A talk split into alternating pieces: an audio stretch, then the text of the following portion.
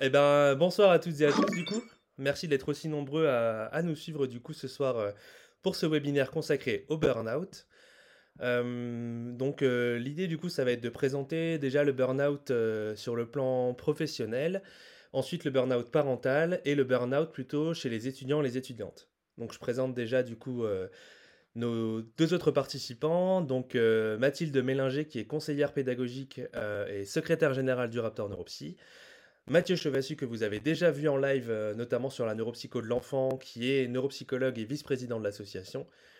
Et donc moi-même, Mathieu Serbet, qui suis neuropsychologue et président de l'association Raptor Neuropsy. Euh, donc du coup, déjà, l'idée, euh, c'est de présenter un peu de quelle source est-ce que moi je suis parti pour vous parler aujourd'hui du, du burn-out professionnel. À savoir d'ailleurs, il y aura les liens aussi dans, dans ce webinaire qu'on a déjà proposé une bande dessinée sur le burn-out. On y reviendra un peu après. Euh, donc des petites planches de vulgarisation et euh, du coup une vidéo qui est sortie au mois d'octobre ou novembre en, fin d'année dernière donc qui discutait un peu du burn-out et en particulier de, euh, de la question du burn-out chez les soignants et les soignantes puisqu'on sait que c'est une population qui est particulièrement touchée par, par, ce, par les symptômes du, du burn-out. Donc moi du coup je me suis basé sur deux rapports. Donc d'abord le syndrome d'épuisement professionnel au burn-out, mieux comprendre pour mieux agir, qui a été créé en 2015 euh, par plusieurs instituts de recherche, du coup, et repérage et prise en charge clinique du syndrome d'épuisement professionnel ou burn-out, du coup, par la Haute Autorité de Santé qui est sortie en 2017. Et en fait, dans, ces guides-là, il y a tout un, panel, ben, à la fois des les définitions du burn-out. Vous pouvez aller consulter gratuitement hein, ces, guides en ligne. Euh, tout ce qui est les, recommandations, comment est-ce qu'on peut prévenir le burn-out, quels symptômes est-ce qu'on peut essayer de repérer, comment est-ce qu'on peut euh, identifier avant, que, avant que les choses s'aggravent, on va dire. Donc je vous invite à aller voir euh, aussi plus en détail euh, ces, différents rapports. Si vous voulez aller piocher un peu dedans, je vous ai mis les, couvertures en, présentation. Comme ça, vous savez un peu sur quoi je pars de mon côté. Donc du coup, le burn-out, euh, c'est quelque chose qui va se traduire par un épuisement à la fois physique, émotionnel et mental, qui résulte d'un investissement prolongé dans les situations de travail qui vont être exigeantes sur le plan professionnel. Ça, c'est la définition qui est cité dans ces rapports, euh, la façon dont on définit le burn-out à, l'heure actuelle, sachant qu'une personne qui a beaucoup travaillé dessus, en fait, c'est euh, Christina Maslach, qui est euh, psychologue à l'Université de Californie, et qui a publié énormément de choses aussi sur la question du burn-out, de l'épuisement professionnel.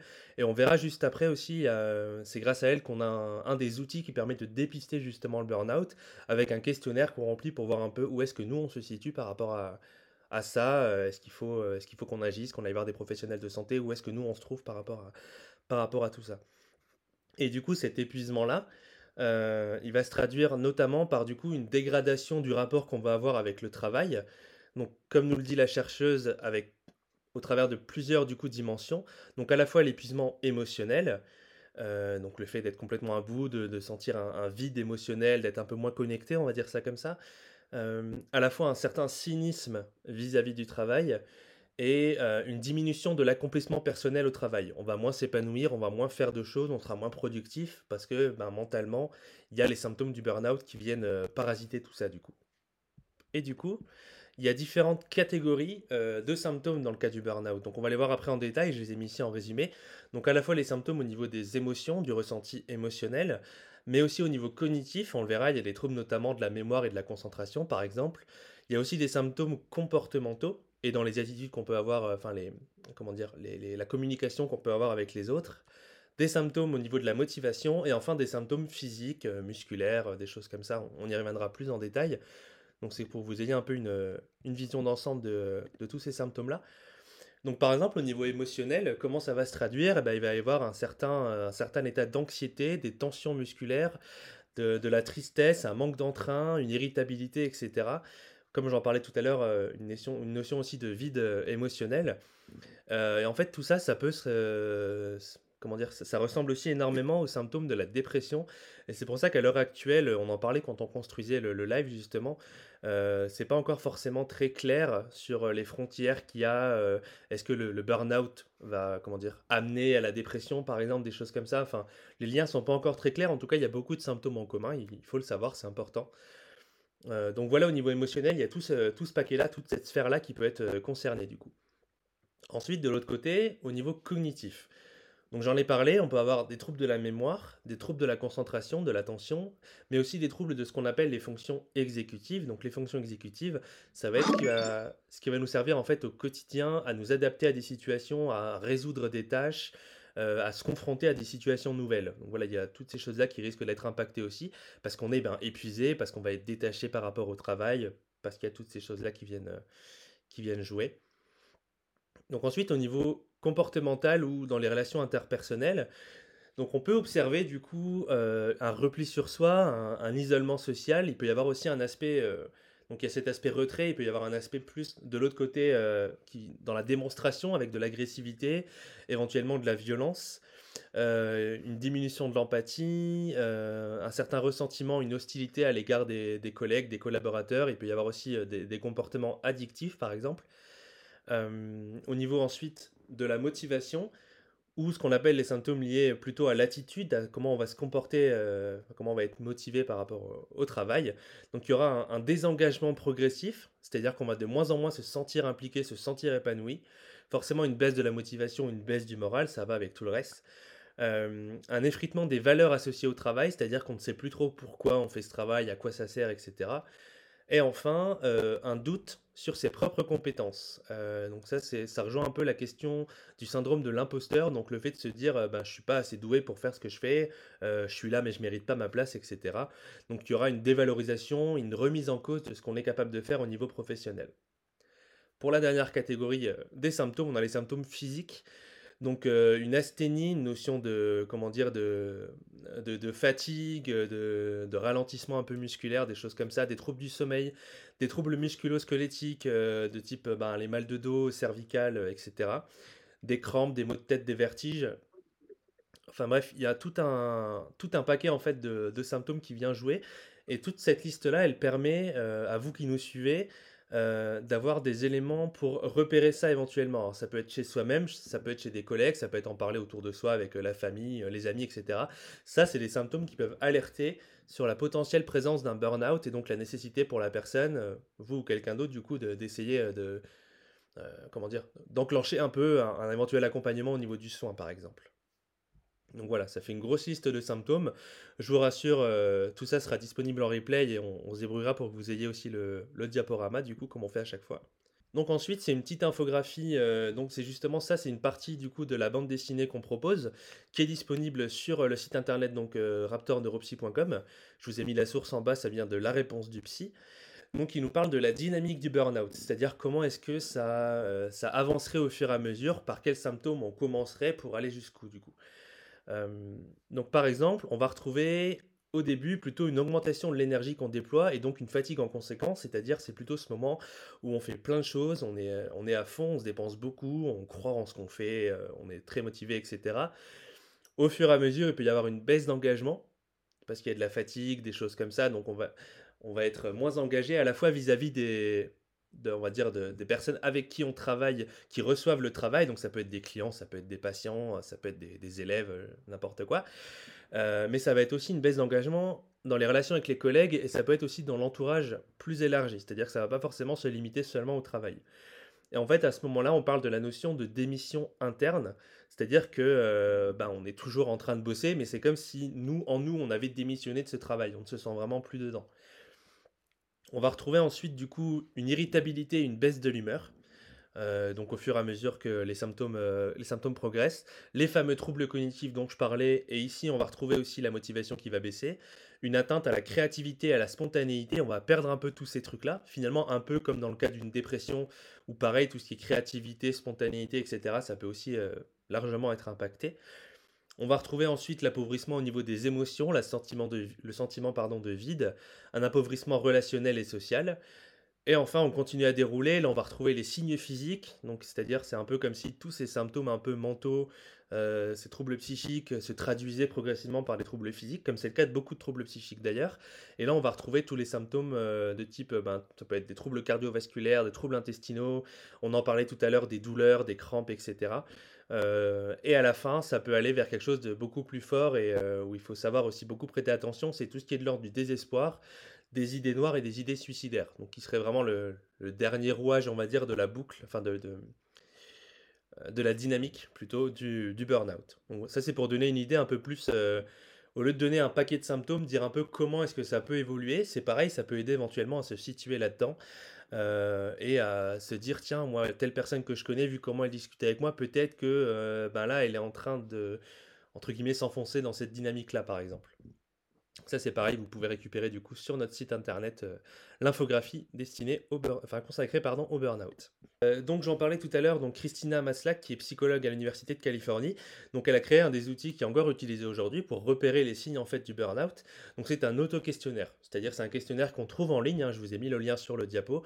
On le trouve aussi directement dans les premiers résultats, je, crois, sur Google, et qui du coup va mesurer à travers euh, trois dimensions euh, les différentes composantes du burn-out, c'est-à-dire à la fois l'épuisement professionnel, la dépersonnalisation, donc le sentiment de vide intérieur, d'être déconnecté, etc.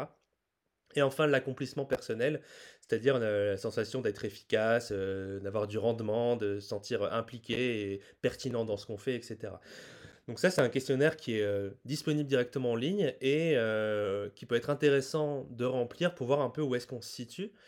Euh, donc vous voyez, chaque échelle a ses scores et en fait sur le site internet c'est précisé. Donc voilà, si vous avez un score de temps, euh, c'est plutôt un risque bas ou plutôt un burn-out modéré, sévère, etc. Donc n'hésitez pas si vous êtes curieux, si vous vous posez un peu la question, à, aller remplir cette échelle. C'est un outil, un outil qui a été validé depuis un moment dans la littérature scientifique.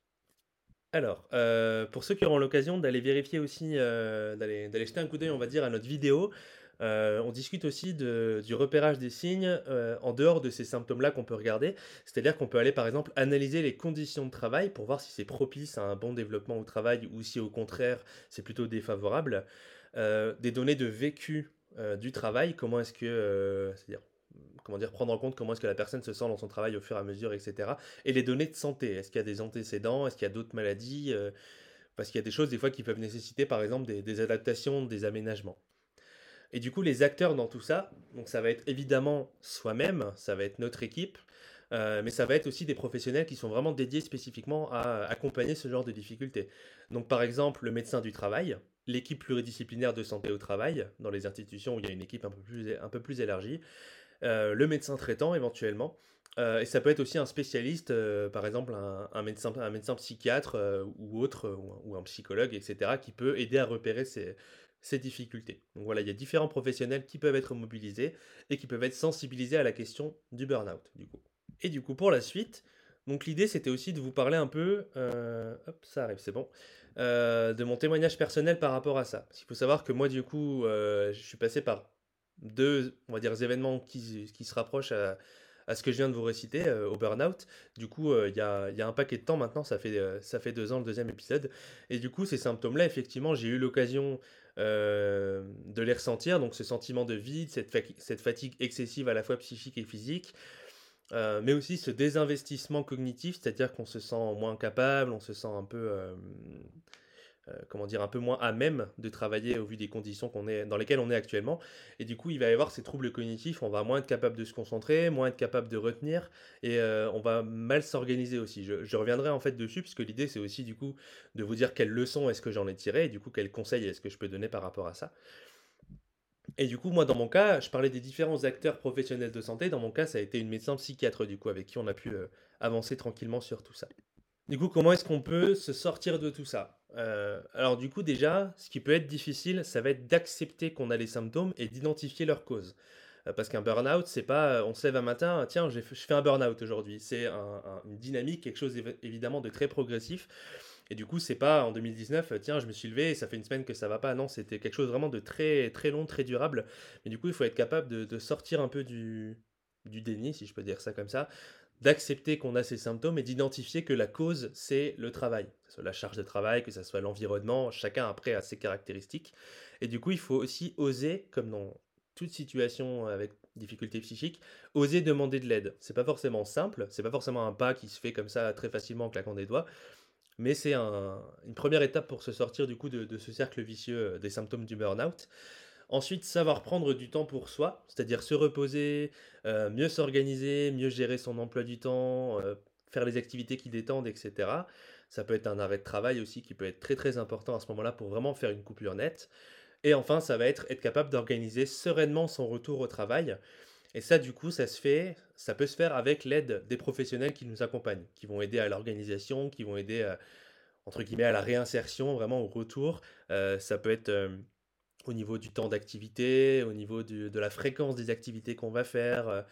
Euh, ça peut être sur, sur, différents plans, en tout cas. Et du coup, l'idée, c'est vraiment d'organiser sereinement pour pas risquer, une fois le retour au travail, que les symptômes reviennent, se réenclenchent et qu'on tombe une nouvelle fois dans cette spirale. Donc du coup, j'avais fait un petit, euh, un petit schéma. Alors là, pour le coup, c'est vraiment, c'est juste sorti de ma tête. Hein, l'acronyme aidera, en fait. Je me suis dit, tiens, comment est-ce que je peux essayer de, faire visualiser ça? Donc en fait, il y a l'acceptation, identification des causes, détermination, c'est-à-dire, ok, je vais demander de l'aide, je, vais euh, je vais essayer de m'en sortir l'émergence parce que ben, petit à petit on sort de ce cercle vicieux là, on réfléchit, on prend du temps pour soi pour savoir comment est-ce qu'on veut retourner au travail et on anticipe du coup la sixième étape, euh, ce retour au travail dans les meilleures conditions possibles. Pour ce qui est de mon, de mon cas personnel, du coup, euh, comment ça peut se passer au niveau de l'organisation du retour au travail? Du coup, les, conseils auxquels moi j'ai pu un peu euh, on va dire que j'ai pu un peu recevoir et du coup qui, me semble assez pertinent à transmettre. Donc déjà, ben, se laisser plus de temps, par exemple, euh, moins de consultations, du coup, euh, apprendre à déléguer, à moins faire les choses uniquement soi-même, parce que c'est ça aussi qui peut mener à un, certain épuisement au niveau professionnel. Accepter qu'on ne peut pas aider tout le monde. Il y a des, d'après les sondages qu'on avait fait, il y a des psychologues qui nous écoutent. Effectivement, euh, on sait, on peut pas aider tout le monde. Il y a des personnes avec qui on n'arrivera pas à s'en sortir, d'autres avec qui il faudra plus de temps. On peut pas voir 15 personnes par jour en se disant je veux absolument les aider, c'est pas aussi simple que ça. Euh, ensuite, il faut être capable d'accepter du coup les délais d'attente, c'est-à-dire que pour vous donner un exemple, moi j'en étais arrivé au stade où je mettais des fois des consultations entre midi. C'est une très mauvaise idée. Euh, c'est quelque chose que j'ai très vite arrêté, euh, du coup à mon retour justement au, travail il y a un moment. accepter aussi que quand on débute en tant que psychologue, on ne connaît pas grand-chose, c'est normal. On sort peut-être de 5 ans d'études, mais au niveau de la pratique, on n'a pas eu des tonnes et des tonnes de stages. On a, voilà, c'est finalement dans les premières années que se construit vraiment la vraie première expérience. Donc c'est normal qu'en arrivant au début, on ne soit pas encore très très à l'aise et qu'on ne soit pas un, expert.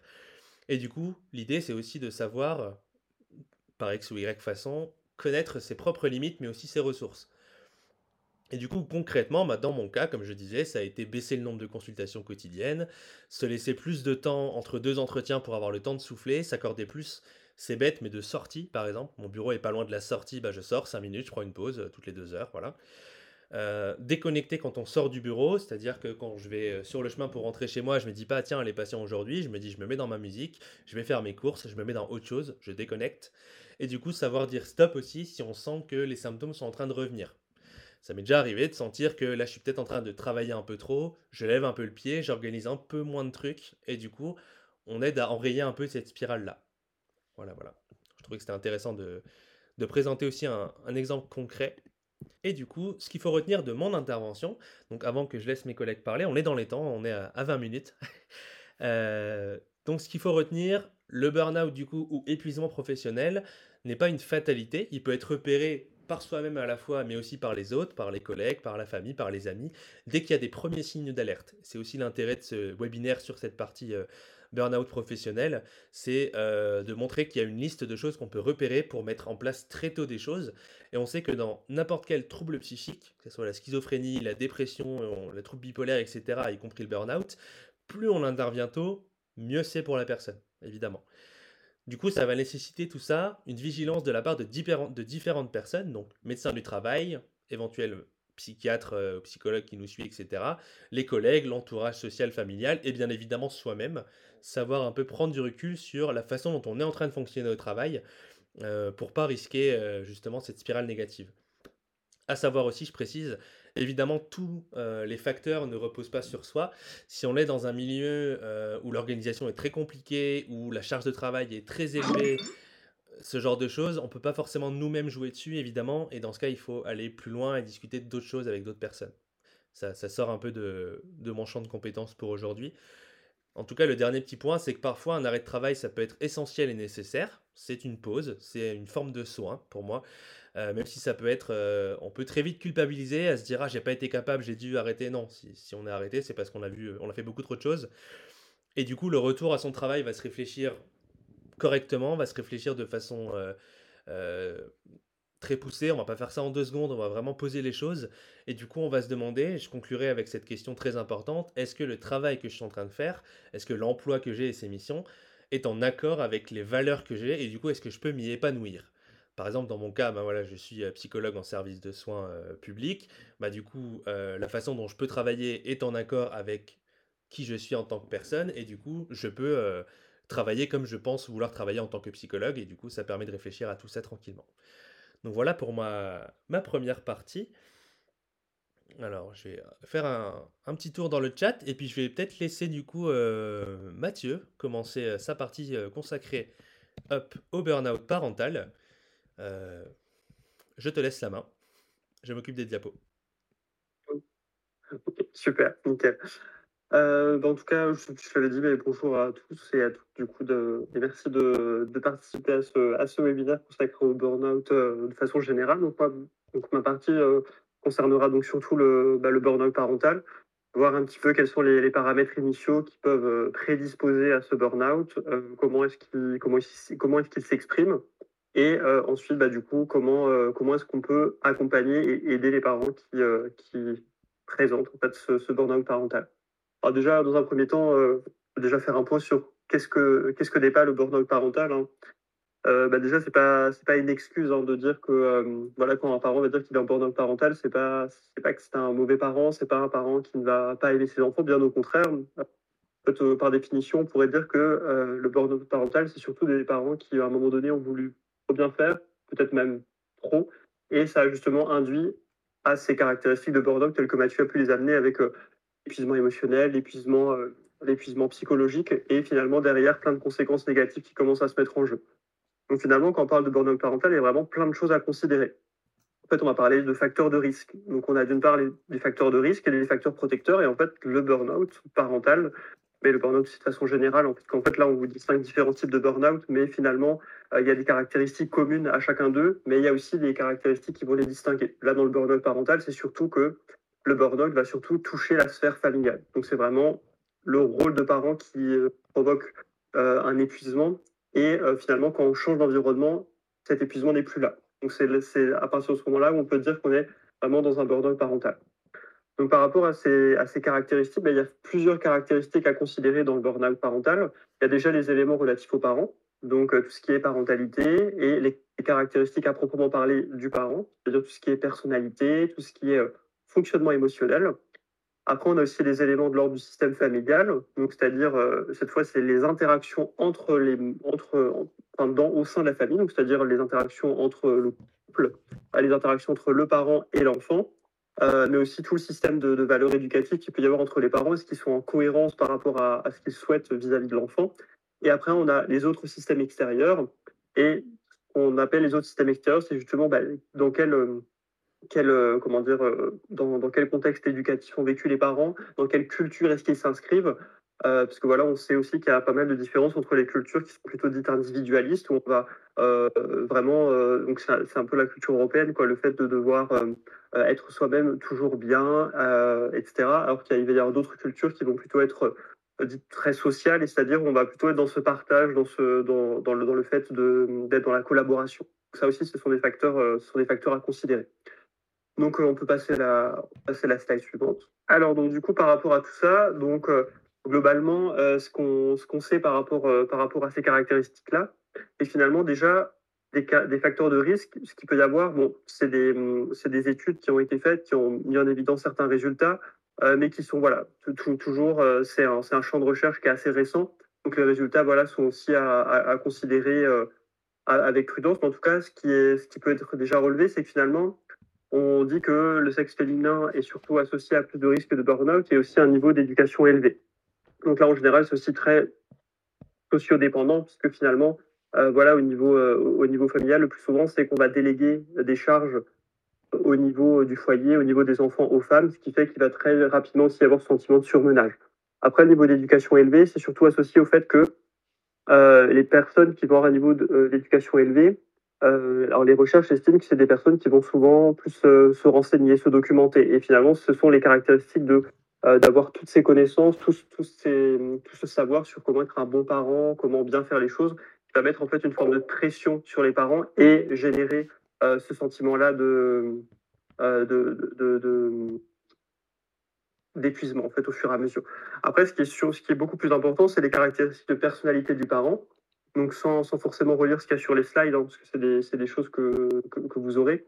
Euh, le, facteur important finalement au niveau de la personnalité du parent, c'est comment est-ce que lui investit les relations. Euh, c'est-à-dire comment est-ce qu'il va gérer ses propres émotions.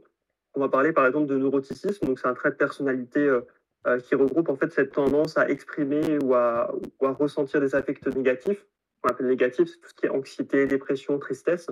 Et en fait, voilà, on sait que euh, des personnes, euh, les parents qui avoir tendance à avoir ces émotions-là, vont être beaucoup plus à risque de burn-out parce qu'il va y avoir comme ça ce filtre euh, d'analyse des situations qui va très rapidement générer de la rumination et empêcher finalement de trouver de nouvelles stratégies.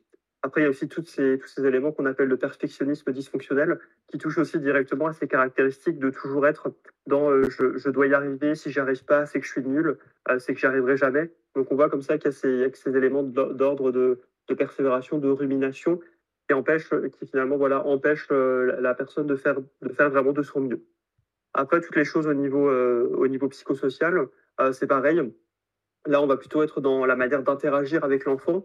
Donc euh, là, le plus souvent, les choses qui vont être associées euh, à ce burn parental, c'est le fait d'avoir du mal à être dans des interactions dites euh, positives avec l'enfant, c'est-à-dire des parents qui ne vont pas trop savoir comment interagir avec l'enfant ou qui vont être, qui vont être plutôt maladroits, qui vont avoir du mal comme ça à être dans, dans, des choses du type valorisation, ou encore avoir du mal, par exemple, à comprendre l'enfant, à bien identifier les choses, à pouvoir repérer ses émotions, gérer ses émotions. Donc, c'est-à-dire, voilà, quand il y a des moments de colère, des moments de tristesse, le parent il est un peu confronté à cette situation, il a du mal à la gérer, il peut se sentir euh, voilà, frustré.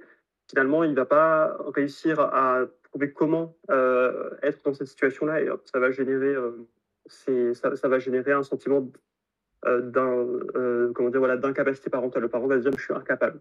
Euh, donc après, euh, par rapport toujours à ces facteurs, euh, à ces facteurs de risque, donc on a aussi le fait, voilà, les, les enfants qui ont plusieurs troubles. donc voilà, le fait, par exemple, d'avoir un TDAH, un trouble du spectre de l'autisme ou d'autres maladies, hein, des maladies qui touchent plutôt la motricité ou l'autonomie, fait aussi, voilà, en tant que parent, ça va rajouter de la charge et on peut limite être là dans un rôle d'aidant qui va pareil pouvoir rendre les choses plus compliquées. Puis après, pareil, sans revenir sur les choses, mais au niveau du couple et de la parentalité, c'est globalement pareil. Ça renvoie tout ce qui est l'interaction en fait au sein du couple, au sein des enfants, et euh, le fait de, trouver une certaine cohérence dans la manière de, euh, dans la manière de mettre en place l'éducation des enfants. Donc, c'est-à-dire s'il va y avoir un parent qui va être plutôt souple et un parent qui va être plutôt strict, bah, les, deux, euh, les deux valeurs éducatives vont s'affronter. Et c'est vrai que ça aussi, ça va générer un peu une incohérence qui va à la fois agir sur l'enfant, mais à la fois agir sur la communication au sein du couple et pouvoir générer aussi cette, ce sentiment d'inefficacité. Donc euh, finalement, en fait, par rapport, euh, par rapport à, cette idée de burn-out, donc là, Mathieu, vous avez euh, présenté dans son, dans son schéma les, différentes étapes aussi hein, qu'il peut y avoir par rapport à ce surinvestissement. Donc globalement, c'est à peu près les mêmes caractéristiques aussi dans le burn-out parental. Il peut aussi y avoir ce, ce, moment où, avant le burn-out parental, parce qu'en fait, ce qu'il faut savoir vraiment par définition, c'est qu'on ne peut pas être en burn-out parental si on n'a jamais aimé ses enfants, euh, si on n'a jamais, euh, comment dire, eu envie de les avoir, etc. En fait, il faut vraiment que de base, il y ait ce surinvestissement, ce surplus d'énergie qui soit déployé. Donc, c'est vraiment une des premières étapes euh, qui est voilà, ce surinvestissement parental. Et on retrouve souvent dans le discours des parents, voilà, je, je dois être le meilleur, je, je, je, dois, je dois faire mon maximum pour que mon enfant soit heureux, pour qu'il ait une belle éducation, pour qu'il ait une belle vie. Et donc là, on retrouve, voilà, on peut retrouver à la fois l'histoire personnelle des parents qui jouent là-dedans. Je veux surtout pas leur faire revivre ce que, ce que j'ai vécu dans mon enfance parce que c'était horrible. Ou alors, il faut absolument que je leur fasse revivre euh, la magnifique enfance que j'ai eue. C'est aussi la culture, hein, le fait que voilà, il y a plein de livres hein, qui vont sortir. Comment bien élever son enfant, les cinq, euh, euh, les cinq étapes pour être sûr que son enfant soit bien développé. Enfin voilà, le, fait d'avoir accès à des ouvrages comme ça va justement pouvoir générer une forme de d'anxiété et après bah, finalement, il y a la personnalité du parent qui est aussi là-dedans. Bah, finalement, le, parent, déjà de base, comment est-ce qu'il fait pour gérer ses propres émotions? Comment est-ce qu'il fait pour les repérer? Comment est-ce qu'il fait pour, euh, pour, discuter, pour dialoguer avec les autres? Finalement, il y a déjà tous ces éléments qui, qui rentrent là-dedans. Donc, il y a cette première étape voilà, de surinvestissement où le parent voilà, a cette pression, cette volonté d'être parfait. Et après, à un moment donné, de cet épuisement vient ce qu'on appelle cette étape un peu d'ambivalence. Et finalement, c'est là le parent, il a mis en place plein d'efforts, il met en place plein de choses et ça marche pas ça marche pas du tout.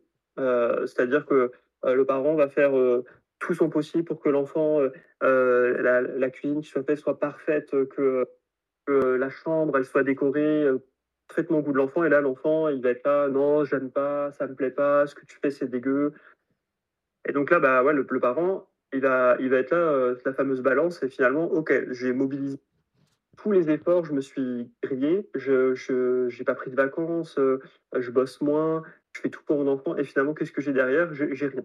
Donc là, on commence à avoir un peu cette ambivalence de, bah, ça va pas trop et après ce qui est assez caractéristique dans le burn-out parental, c'est qu'en fait, il y a pas forcément ce ce décours temporel, heu, tel qu'on peut le voir avec la flèche. En fait, il va y avoir beaucoup de va-et-vient entre, heu, le surinvestissement, l'ambivalence.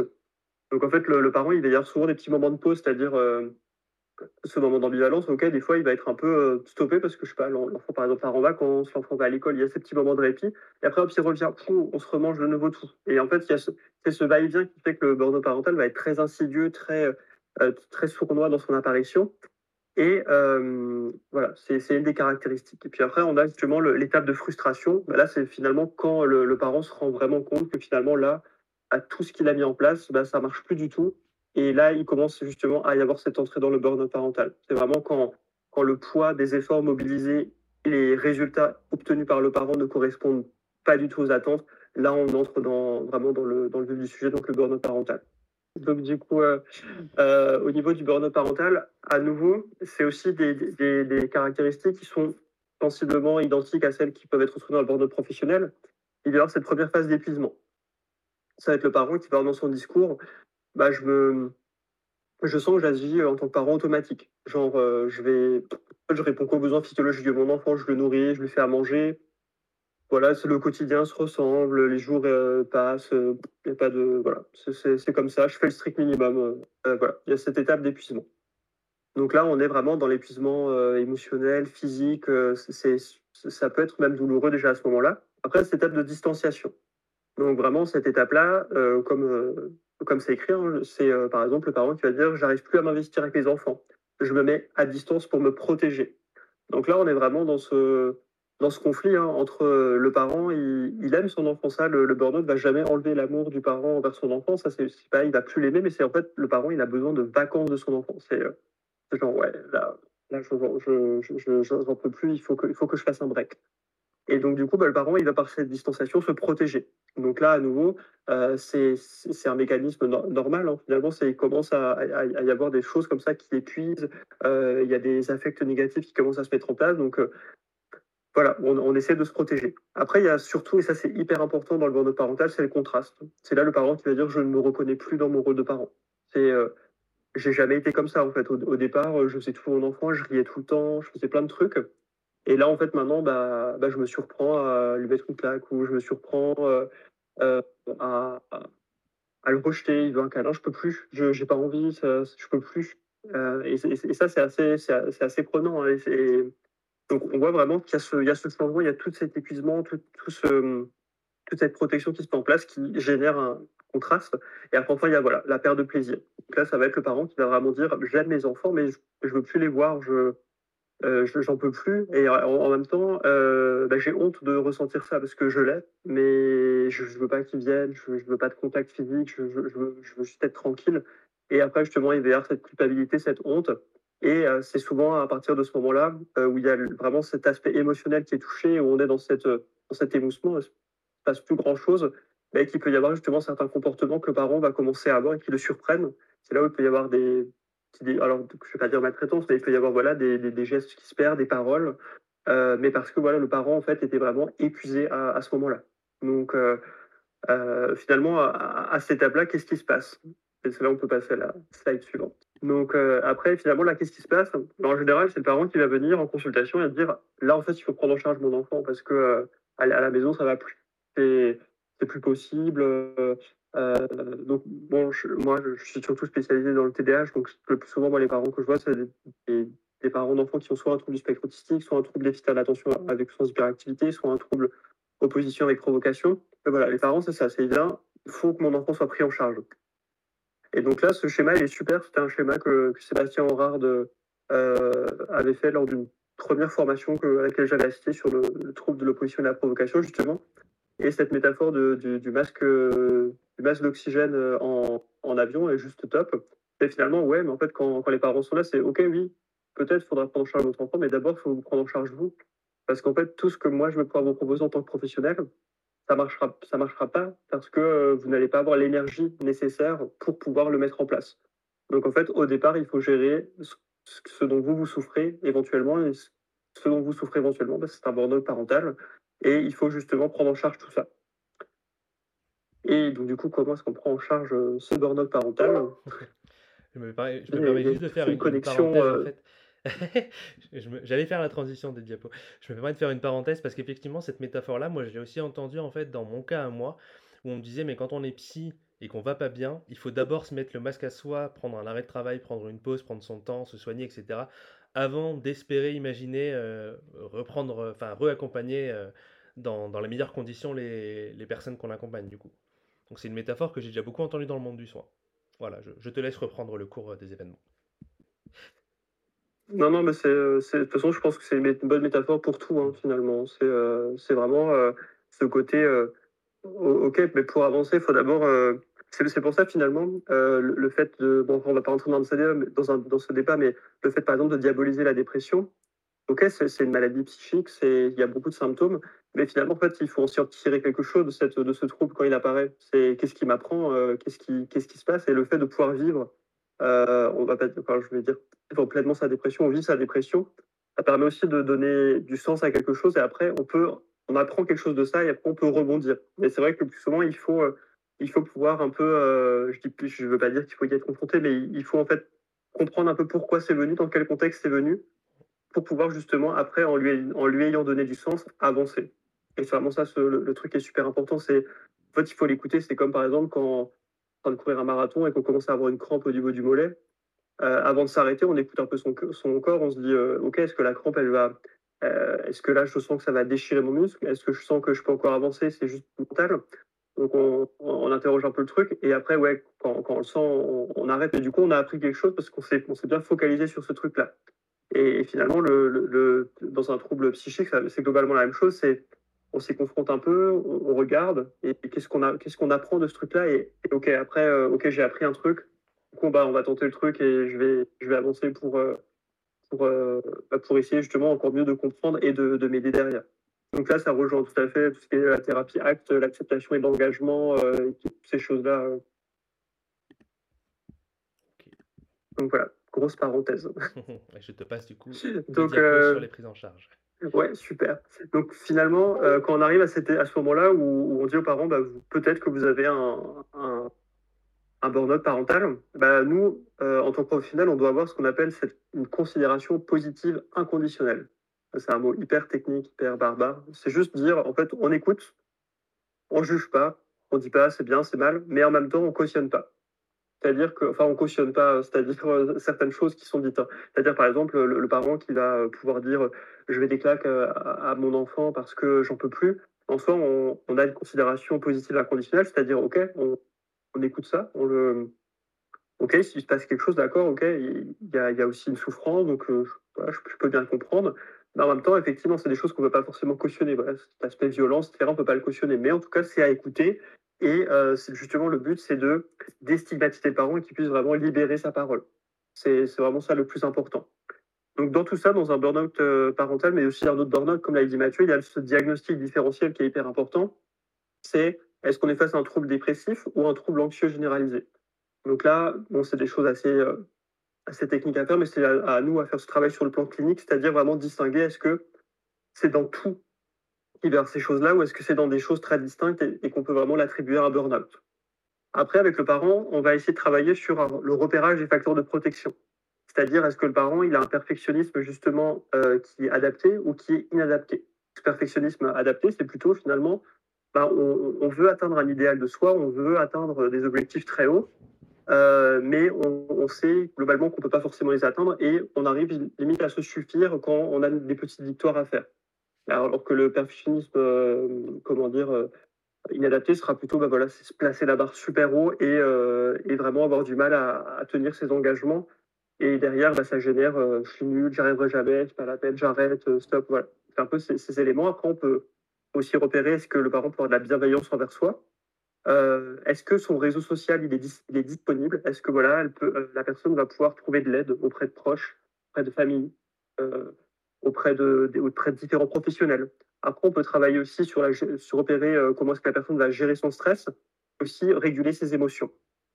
Et ensuite, le, le, travail qui sera important à faire, c'est justement travailler sur ces, facteurs de risque.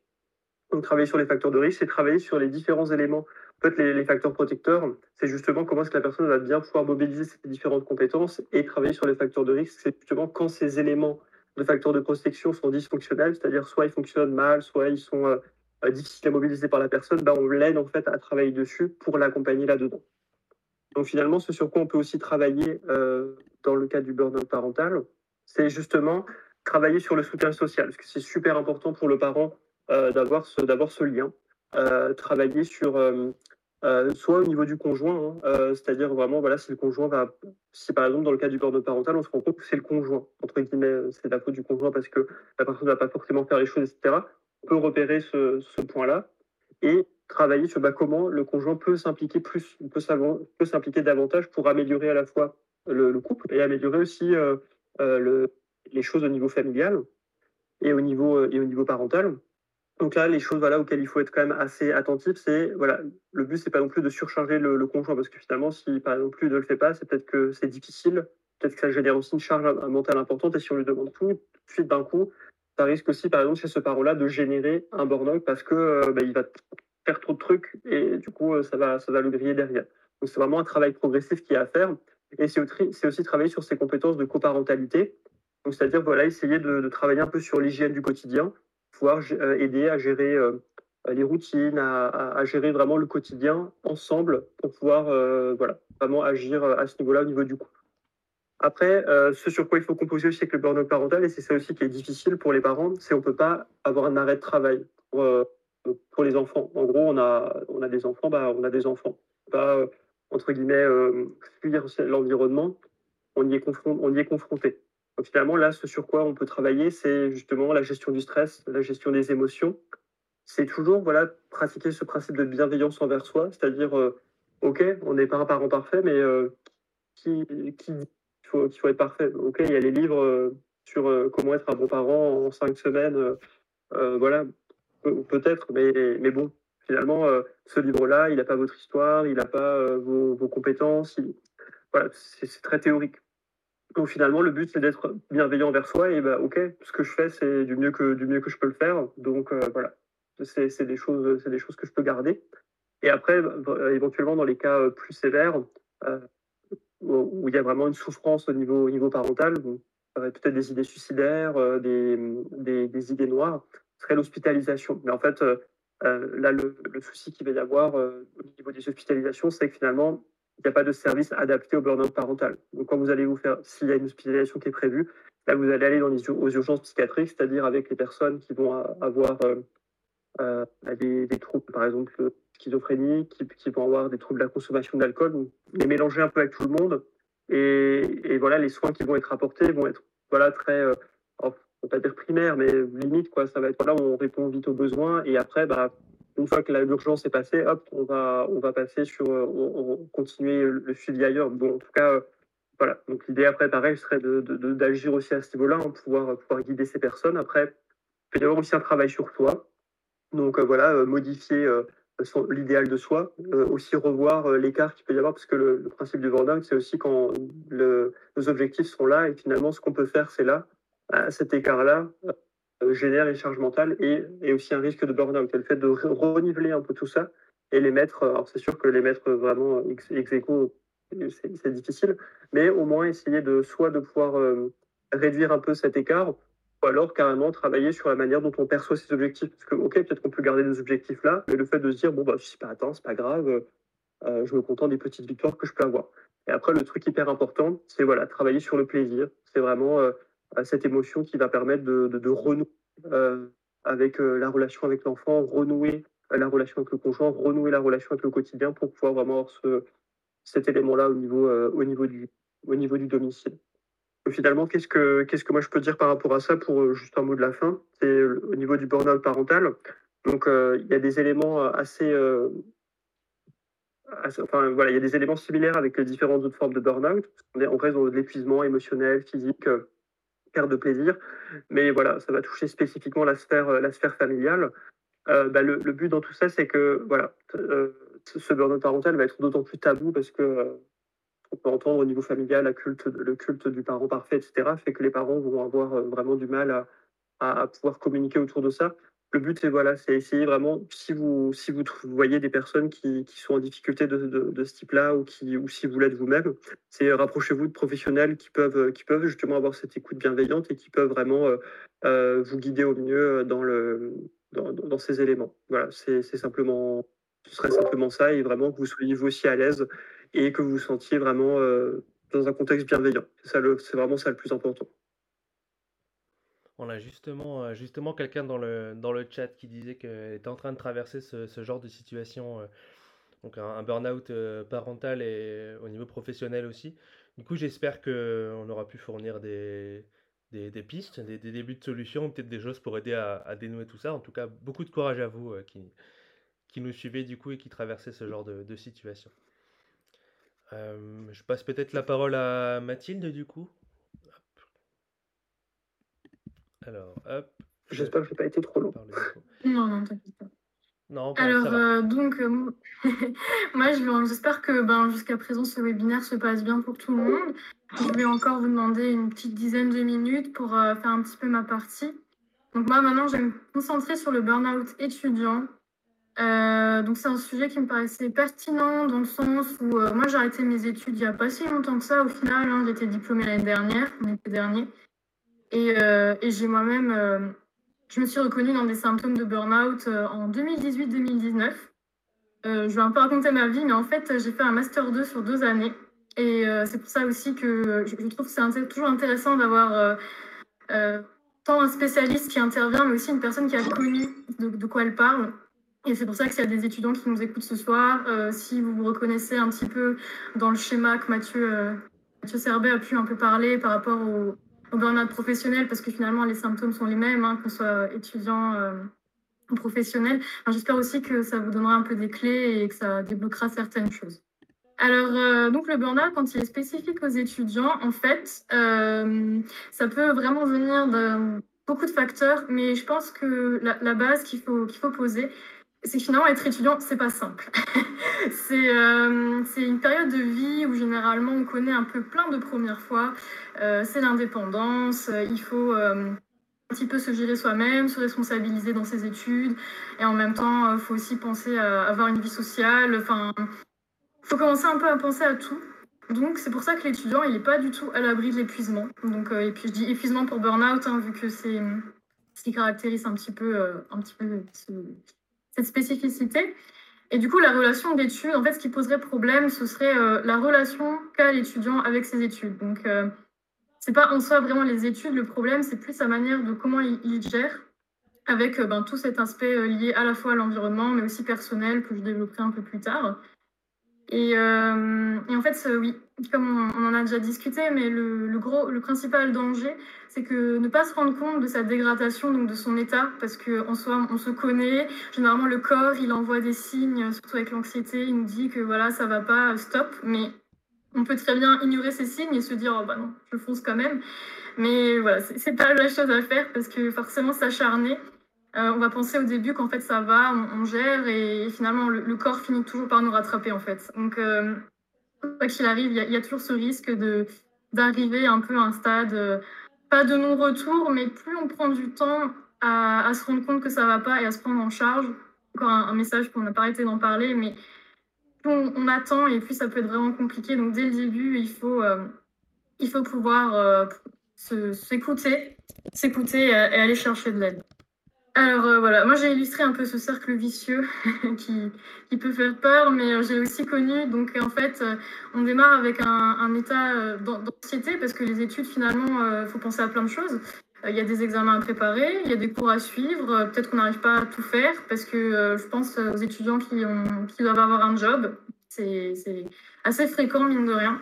En plus, là, la période du Covid, j'ai pas trop envie de m'attarder sur ce sujet, mais dans la presse, on n'arrête pas de voir que voilà, les étudiants sont à bout, les étudiants vont mal, la santé mentale s'est dégradée. Forcément, il y a un impact. Et, euh, l'aspect économique n'est pas, euh, pas du tout à, minimiser. Donc en plus, s'il y a encore l'aspect économique, l'étudiant a du mal à suivre, ben voilà, tout ça, ça peut vraiment générer un c'est terrible.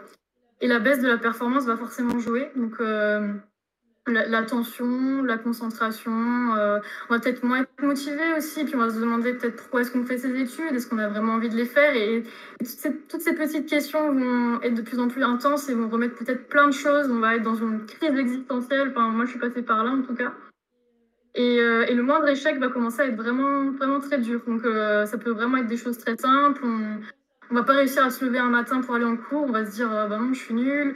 Ou alors on va avoir des notes euh, pas, suffisantes. Par exemple, pour les étudiants euh, en licence qui, doivent postuler à des masters très sélectifs, ben, voilà, la moindre note euh, sous la moyenne peut, se dire ah ben non, je ne vais pas avoir de master, qu'est-ce que je vais faire?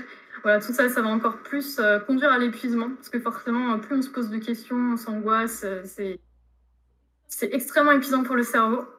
Et, et, ensuite, pour récupérer, parce que c'est quand même l'objectif, recharger les batteries, un petit peu reprendre de l'oxygène, si on reprend un peu la métaphore de tout à l'heure, ben, ça demande du temps, ça demande un peu de déconnecter. Et si on ne le fait pas euh, assez vite, ben, voilà, ça va demander encore plus de temps. Et finalement, on replonge dans cette boucle, on replonge dans l'anxiété et ça ne s'arrête jamais. Donc le but, c'est d'aller un petit peu au-delà de cette boucle parce que heureusement, des solutions existent quand même. Euh, donc les facteurs euh, donc, propres aux étudiants, donc j'en ai, j'en ai un petit peu pioché par-ci par-là dans la littérature. Je suis allée un peu du côté euh, Québec et, belge, mais aussi un peu, un peu française, mais vraiment, il n'y a pas encore beaucoup, beaucoup d'études. Hein. Déjà que le burn-out, ça a l'air d'être un petit peu euh, compliqué à mettre en place d'un point de vue professionnel. Euh, niveau étudiant, il y a quelques thèses qui sont très spécifiques, par exemple aux étudiants en soins. Pense que c'est lié à pas mal d'étudiants. Les, les, études de médecine, en général, sont considérées comme assez pointues, difficiles il y a du décrochage, il y a des réorientations, il y a aussi des situations plus délicates d'un point de vue dégradation mentale. Mais il y a aussi hein, tout ce qui est lié aux soins, à les études d'infirmiers, euh, aussi à l'éducation et à tant d'autres que j'oublie sans, doute, qui sont peut-être moins représentatives, en tout cas qu'il y a eu moins de, travail par rapport à ça. Donc si on peut retenir deux, voilà, deux grandes catégories de facteurs, ce seraient les facteurs situationnels. Donc euh, il peut arriver que l'étudiant ben, ait une mauvaise gestion du temps et des tâches et qu'il va accumuler du retard. Et euh, ça aussi, c'est quelque chose qu'on n'apprend peut-être pas forcément à comment s'organiser. Euh, voilà, la fac, généralement, c'est un environnement où tout, tout se chamboule. Il faut commencer à faire son propre planning, s'organiser dans ses révisions. Donc voilà, comme dit, c'est encore un job ou d'autres activités à côté ça peut vraiment être complexe. Et, et, par rapport à ça aussi, ça peut générer de la culpabilité. Parce que typiquement, moi, ça m'est arrivé qu'à chaque fois qu'on me proposait une sortie ou alors c'est pas prévu, par exemple, euh, voilà, des choses basiques. Euh, on pouvait dire, euh, ben, tu viens boire un coup au bar et je, viens boire un, coup dans un bar et je me disais, ben, en fait, non, faut que je révise. Et, en fait, le non s'accumule et finalement, je sors plus. Je suis dans mes études et finalement, j'avance pas. Parce que je me disais, peut-être baisser, il faut que je fasse mes études, mes études. Mais en fait, voilà, très mauvaise stratégie. S'il faut retenir un truc, ne jamais négliger ces autres aspects dans, dans la vie. Voilà, il faut comprendre que les études, ça peut être important, mais euh, c'est aussi. Euh, il y a d'autres choses à, faire, mais voilà, faut pas s'enfermer dans la culpabilité. Généralement, c'est un, un, mauvais, un mauvais départ. En tout cas, il faut réussir le plus possible à, se laisser du temps, à, pouvoir euh, se pardonner, être bienveillant envers soi-même. Et ensuite, on peut aussi avoir la vie sociale qui peut être riche et active et qui accapare une grande partie du temps et de l'énergie. Parce que en fait, idéalement, il faudrait avoir en effet cette vie sociale, active, faire des activités. Il ne faut pas non plus que ça, à contrario, que ça prenne le, dessus sur les études. Si on s'engage trop, par exemple, euh, ça peut être dans une association ou alors un, club sportif ou plein d'autres exemples.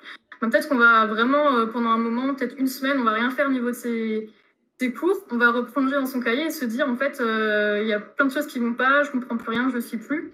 Et voilà, ça aussi, ça peut être une grosse source d'angoisse. Et enfin, un point un peu euh, difficile aussi. On peut avoir une maladie physique, mais je mettrais psychique aussi, euh, qu'on a soi-même ou celle d'un proche. Euh, il peut y avoir un parent ou quelqu'un quelqu'un qui est proche et du coup on va s'occuper de cette personne. Et c'est aussi un peu le risque de finalement s'accorder plein de temps pour aider cette personne-là et finalement moins soi-même. Et voilà, on, a aussi vu ça. c'est pas c'est bénéfique ni pour l'un ni pour l'autre au final à long terme si il y a cet épuisement qui prend le dessus. Ensuite, au niveau des facteurs personnels, on retrouve à nouveau le perfectionnisme. Donc, les étudiants qui sont un petit peu dans cette tendance, ils vont prendre en charge, par exemple, les travaux, les travaux de groupe, les travaux d'équipe, ils vont positionner un peu en leader, ils vont peut-être un peu faire plus que les autres, sans, qu'on leur dise rien, ça va être, quasiment instinctif. Et ils vont euh, voilà, vraiment se donner à fond. Et parce que peut-être parce que eux, ils ont une attitude individuelle qui est très forte. Ils veulent, euh, voilà, ils ont peut-être un besoin de reconnaissance, ils ont peut-être envie euh, d'avoir la meilleure note possible. Donc ils vont se mettre une grande pression par eux-mêmes. Et en plus, ils peuvent la mettre par rapport au groupe, ce qui peut en plus envenimer des situations. déjà que les travaux d'équipe, en tout cas les travaux collaboratifs, peuvent pas être évidents en fonction des promos. On connaît peut-être pas les personnes avec qui on est, on est peut-être totalement en décalage. Voilà, déjà ça, ça peut être euh, pas du tout avantageux. Et ensuite, euh, on a aussi les étudiants qui apportent une grande importance à la sphère euh, études, dont j'en parlais tout à l'heure, totalement négligés, voilà, sa, vie sociale, ça peut être prendre soin de soi, de souffler, on peut très vite s'oublier dans ces cas-là. Et enfin, les étudiants dévoués, en fait, ils ont, la littérature a montré que ces personnes-là n'ont pas tendance à demander facilement de l'aide. Donc, en fait, c'est plus eux qui vont euh, aider les autres, mais finalement, quand ils doivent s'aider eux-mêmes, bah là, il euh, n'y a plus personne. ils, sont un peu moins, euh, ils sont un peu moins bienveillants. Donc voilà, pour les aspects personnels et situationnels. Bah, du coup, quelques pistes de solutions pour un petit peu égayer tout ça. la littérature, elle conseille surtout de, au niveau situationnel de prévoir des temps de repos par exemple, au niveau des études, on peut identifier les moments de la journée où on travaille plus efficacement. Donc, en fait, chacun a ses, euh, en fait, a, ses stratégies au final. Peut-être que certains ils sont plus du matin, certains ils sont plus euh, l'après-midi ou du soir, ou peut-être euh, ils ont besoin des longues pauses, ou alors ils sont plus dans une technique de ben 15 minutes, l'attention est totalement sur une matière, après on fait 5 minutes de pause. Il y a vraiment plusieurs stratégies qui existent, heureusement. Les neurosciences ont pas mal contribué à ça, notamment. Et euh, voilà, en fait, ça, ça permet de, de façon bien se connaître dans ses études.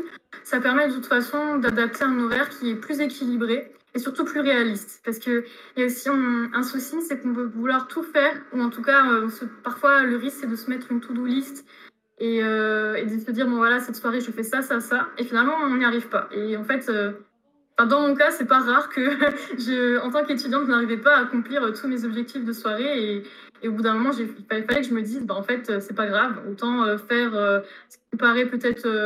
Moi, j'aimais bien commencer par ce qui était le, moins amusant, parce que j'avais besoin de faire d'abord ce qui était le plus pénible pour moi et finir par des choses qui étaient plus agréables. Moi, c'était comme ça que j'avais fini par trouver un, petit équilibre, voilà, en, piste personnelle. Et, et, sinon, il y a aussi reconnaître et accepter ses limites, tout simplement. En fait, un, message fort ce soir, c'est que finalement, c'est un signe de maturité. Euh, je sais que niveau des cultures, au niveau de l'éducation, ça n'a pas pu être transmis de cette manière où il faut être fort, il ne faut, pas, euh, il faut pas craquer. Mais en fait, non, vraiment, euh, si vous savez dire non, ça impose le respect. Et dire non aux autres, c'est dire oui à soi. Donc, à partir de ce moment-là, je pense que le soi est plus important. Et enfin, il faut essayer de prévoir l'imprévu, mais autant que possible. C'est-à-dire, euh, il y en a plein. Les imprévus, c'est un peu le, but de la vie, c'est être entouré d'imprévus, plus ou moins graves, hein, évidemment. Mais euh, il faut pouvoir se dire, garder dans un coin de sa tête que euh, il faut avoir du temps libre, du temps de repos. Par exemple, se bloquer dans son agenda, peut-être des choses toutes simples, c'est-à-dire 10 minutes où vraiment vous occupez que de vous. Ça peut être vraiment ce qui vous plaît, respirer ou aller se balader, une activité qui vous fasse plaisir. Et 10 minutes, ça paraît vraiment pas grand-chose, mais si on le mais pas en place, on peut pas se rendre compte. Alors que si on est euh, engagé activement à le faire, ça peut vraiment changer, euh, le cours des choses. Et sinon, euh, au niveau des facteurs personnels, ce qui est un bon conseil, ce qui n'est pas forcément évident à appliquer, bien sûr, c'est relativiser.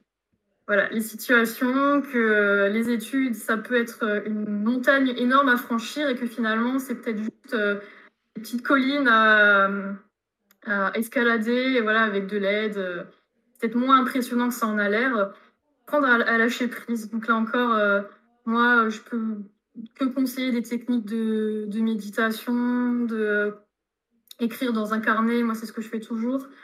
Euh, et aussi identifier euh, ce qu'on ne peut pas contrôler. Et il y a plein de choses qu'on ne peut pas contrôler et les accepter, c'est pas grave. Il il y aura toujours, voilà, mais ça fait, ça fait aussi partie d'accepter l'imprévu au final. je pense que les deux sont liés. Ensuite, on peut aussi explorer, se concentrer sur des activités de détente qui font du bien. Donc, ça peut être vraiment des choses très simples. Si, si vous aimez jouer d'un instrument de musique, pareil, prendre 10 minutes par soir, je pense que c'est pas c'est pas compliqué, il faut pas lâcher. Euh, si vous faites du sport, si vous aimez euh, les activités artistiques, essayez vraiment de trouver quelque chose qui déconnecte au final des études, parce que euh, on en a besoin. On peut pas être tout le temps concentré, que ce soit dans ses études, son travail, hein, ça, ça revient, ça revient même. On n'est pas tout le temps, peut pas tout le temps être à fond. voilà, tout simplement. Et après, un conseil qui peut aussi paraître simple, mais qui peut être déjà efficace pour la plupart des personnes, ben, c'est vraiment parler à son entourage. Mais quand je dis parler, c'est euh, prenez des personnes de confiance, des personnes qui sont bienveillantes, que vous pensez qu'ils vous comprendront et euh, ils pourraient euh, voilà, exprimer vos ressentis. En plus, si ça se trouve, entre étudiants, ça peut être quelqu'un qui est autant en difficulté que vous, mais qui n'ose pas le dire. Donc en plus, si vous en parlez à d'autres étudiants, ils peuvent dire, ben, en fait, moi aussi, ça va pas.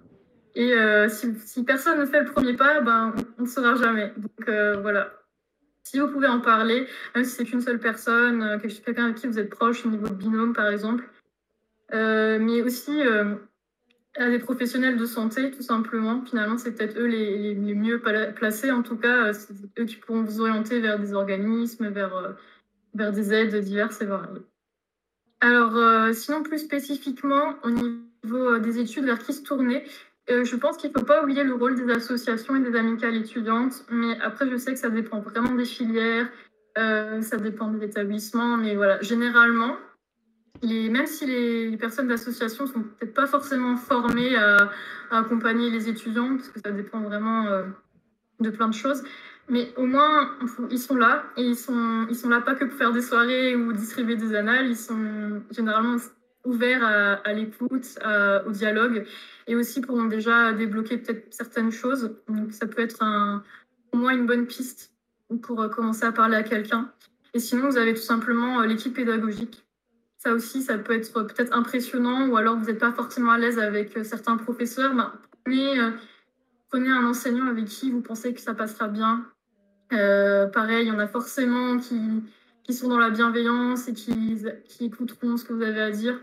Ça peut être un responsable de diplôme, ça peut être le responsable pédagogique, un responsable de mention, euh, plein, plein d'exemples. Et puis aussi, euh, chaque euh, université, de manière générale, a un service de santé universitaire. Donc, euh, généralement, l'équipe, elle est pluridisciplinaire. Vous avez des infirmiers, des psychologues, des psychiatres. Donc, peut-être voir des rendez-vous avec eux. Et si vraiment, au niveau des horaires, ça ne matche pas forcément bien parce qu'ils peuvent être débordés ou être aussi dans leurs limites. Moi, je trouvais que c'était intéressant de parler des thérapies TCC parce que finalement, c'est ce que moi j'ai fait, donc euh, dans un contexte euh, public en plus. Donc, j'ai fait pas mal de psychoéducation et euh, groupé à la TCC, ça m'a beaucoup aidé. J'ai aussi fait des groupes de parole, donc voilà, c'est pour ça que les conseils, je les ai vécus, je les ai appliqués. Il y a des choses qui n'ont pas marché, là, je vous parle des choses qui ont marché. Et en fait, les thérapies TCC, elles sont adaptées pour une fois que vous êtes engagé avec un professionnel, bah, déjà de trouver des solutions pour réguler le stress, parce que finalement, euh, ça, part souvent de là. Et euh, d'aussi euh, travailler vos croyances. par exemple, euh, comme on a vu un peu tout à l'heure, si vous pensez qu'il ne faut pas exprimer vos limites, ou alors que vous êtes engagé dans des études, mais vous ne voulez pas les faire, mais en même temps, vos parents vous y ont poussé, hein, par exemple. voilà, peut-être un peu retravailler là, travailler le sens que ça a pour vous. Euh, et, puis travailler l'estime de soi, parce que euh, je pense que c'est euh, aussi une caractéristique très importante. avoir une bonne estime, ça, c'est un facteur en tout cas qui est prouvé sur le plan clinique, ça aide à, se protéger en tout cas du stress, du burn-out et d'autres d'autres maladies, enfin, tout ce qui est lié à la santé mentale de manière générale. Donc voilà, moi je trouvais ça intéressant de, de, conclure avec la petite fiche du Raptor Neuropsy pour les personnes qui sont peut-être pas euh, euh, à l'aise avec, euh, enfin, au courant déjà de ce que sont les thérapies cognitivo-comportementales.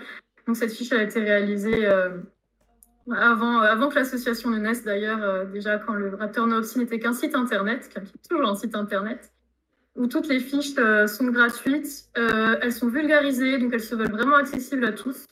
Donc je pense que ça peut être un, premier point d'entrée si vous voulez creuser en tout cas ce sujet-là. J'ai mis le lien dans la description, dans, le... dans le chat. J'allais ah, dire bah, dans la description par des formations YouTube, mais dans le chat. donc vous avez la fiche TTCC, donc c'est l'onglet soins et professionnels dans lequel vous avez déjà plusieurs choses qui sont expliquées, donc notamment les TCC, les thérapies cognitives comportementales dont Mathilde vient de vous parler.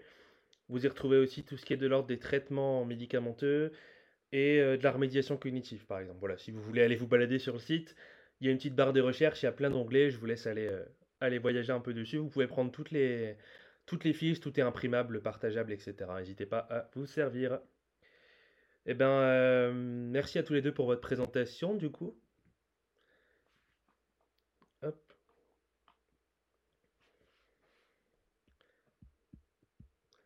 Alors, est-ce qu'on a des. Si jamais on a d'éventuelles questions dans le chat, du coup, il n'y a pas eu de questions forcément qui ont émergé. Euh, donc, n'hésitez pas, vous pouvez les poser. Et puis, euh, de toute façon, n'hésitez pas aussi euh, à l'avenir à nous contacter pour poser des questions. On, reste toujours dispo. Je vais vous partager aussi. Hop. Alors. Eh ben de rien, Psylinda qui nous dit merci. Donc, je vous partage un questionnaire. C'est pour les personnes qui veulent des attestations. Si vous n'avez pas envie, pas besoin d'attestation de présence ne vous embêtez pas à le remplir. Pour les autres, du coup, euh, donc il y a deux trois petites questions, hein, ça, va vous prendre 30 secondes, une minute. Et puis euh, nom, prénom et adresse mail pour qu'on puisse vous envoyer les attestations de présence euh, à ces webinaires, du coup. Donc je vous ai mis le, le, lien, du coup. on nous demande combien de temps en général pour la période de récupération? Alors ça, je pense que... Alors c'est peut-être par rapport à ce que tu disais, toi, Mathilde, sur, dans le cycle, le cercle vicieux avec la période de récupération. Euh, je sais pas si tu as eu des données, je pense pas qu'il y ait forcément de, durée, ça dépend, j'imagine, de chacun. Euh, alors du coup, comme je suis pas psychologue, moi personnellement, et je suis même pas sûre qu'un psychologue puisse répondre, mais euh, j'ai envie de dire que ça dépend vraiment des, personnes.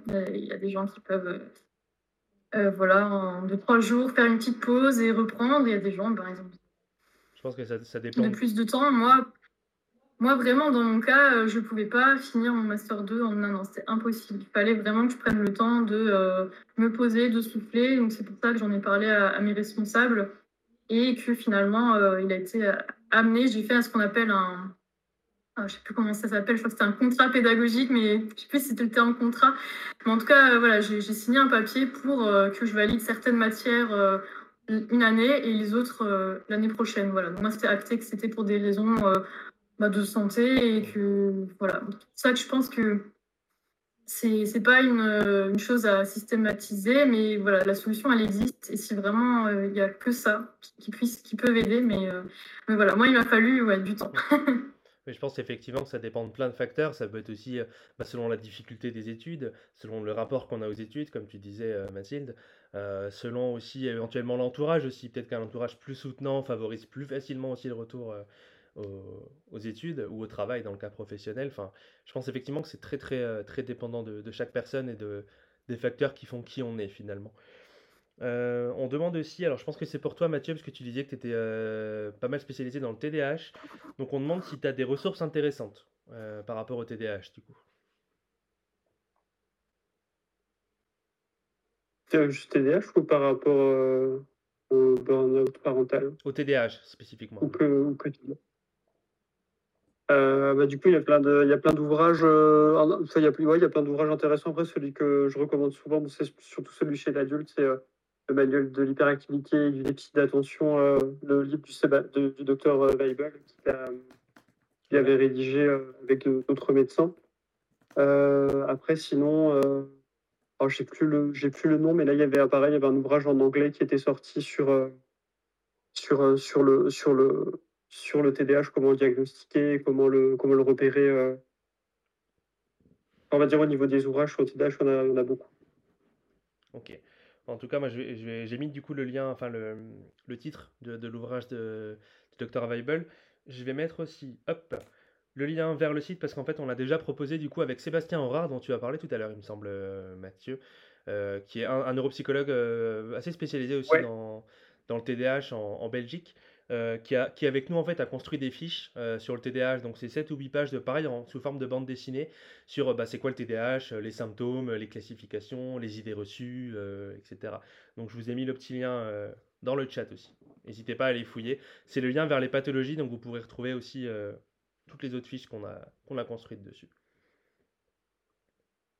Et de rien. Après, pareil, pour le TDAH, il y a, y a un truc, c'est 100, 100 questions-réponses sur le TDAH. Euh, c'est un, tout petit, un tout petit livre sur, sur ça. Après, pour les, pour les enfants, il y a comment, comment gérer euh, les troubles du comportement chez mon enfant. Pareil, c'est un tout petit livre. Je crois que c'est le docteur euh, Annick. Ah, j'ai plus le nom. Mais c'est docteur Annick avec. Qui, a, justement fait les, ces différents ouvrages-là qui sont assez, assez accessibles, assez grand public.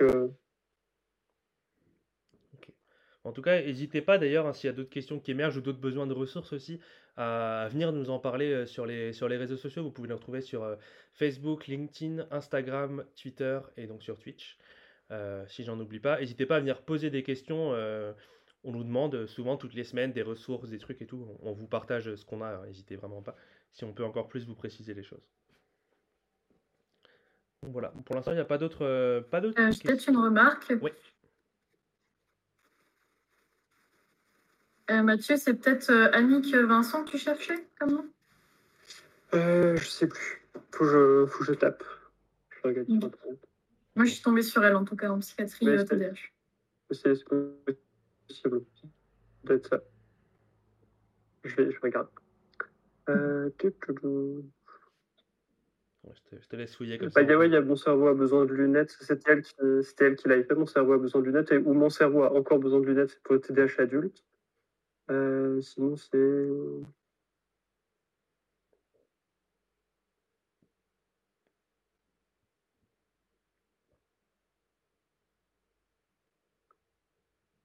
Euh, ouais, là, je le trouve pas. Hum.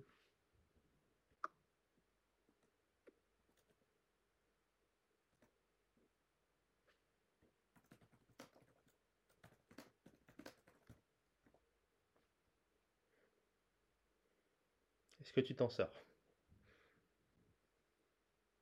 Non, je le, le retrouve pas là, je crois que j'ai, je crois que j'ai pas le bon titre. Et là, j'ai pas les livres, j'ai pas mis sous les yeux. On pourra donner euh, peut-être par mail plus tard. Euh. N'hésitez pas, hein. n'hésitez pas à poser la question. Je vous envoie aussi, je remarque que je ne l'ai pas fait, euh, le lien vers la vidéo justement consacrée au burn-out qu'on a fait sur YouTube.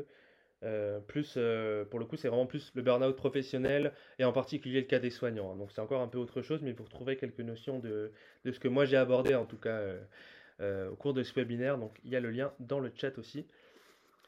Bah, je vous propose du coup de clore ce, ce webinaire, hein, s'il n'y a pas d'autres remarques de votre part ou dans le chat. C'est tout bon pour vous, tous les deux? De toute façon, dans les, dans les ressources, il y, aura le, il y aura le livre sur lequel je suis pas mal basé, qui est un livre qui est sorti très récemment, c'est euh, le burn-out bah, du soignant, de, des parents et de l'aidant, comment le, diagnostiquer, le, gérer, le prendre en charge. Mais il sera dans les, il, est, dans les, il est dans, les, ressources, du diapo. Donc, euh. C'est ça. alors je, je l'affiche s'il y en a qui veulent. C'est celui-là, ouais. Qui veulent choper. Voilà, c'est le tout dernier là, le tout dernier lien donc euh, qui explore effectivement plusieurs aspects, plusieurs contextes du burn-out. De toute façon, on se débrouillera pour que les diapos soient, soient dispo. Et de toute façon, euh, dans le replay, le diapo sera toujours, euh, sera toujours derrière, donc vous pourrez vérifier des infos si besoin.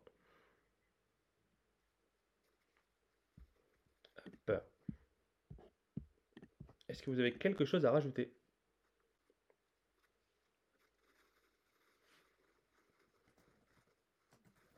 Je pense que c'est bon. bah, parfait. Et eh ben, on, nous conseille une autre, euh, une autre référence pour les aidants d'ailleurs euh, de Pascal Brion. Alors j'avoue que je ne connais pas, on prendra la référence pour aller jeter un œil, qui a fait un livre pour les aidants. Du coup.